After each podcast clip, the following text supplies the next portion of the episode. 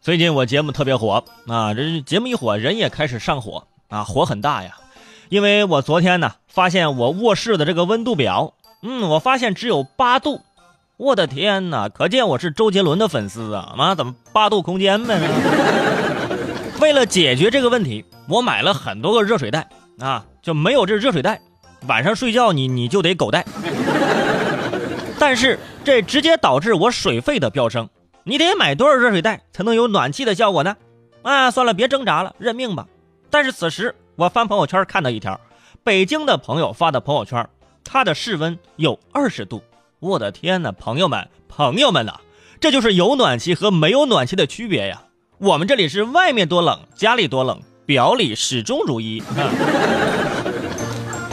受到强冷空气的影响，北方遭遇大范围的降温天气，很多地方都下雪了。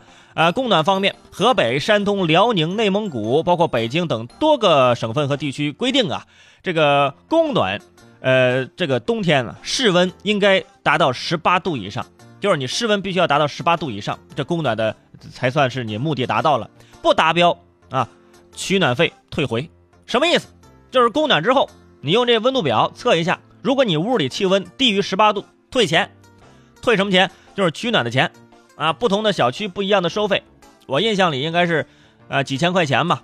你想想，十八度啊，我现在这卧室的温度只有这个零头，那我八度嘛。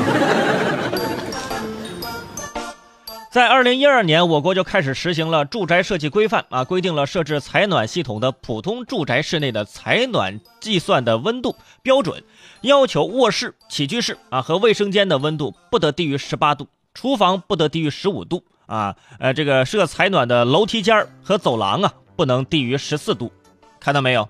有规定的，而且辽宁还规定，如果温度达不到啊，退还用户两倍的这个取暖费。我觉得这规定非常好。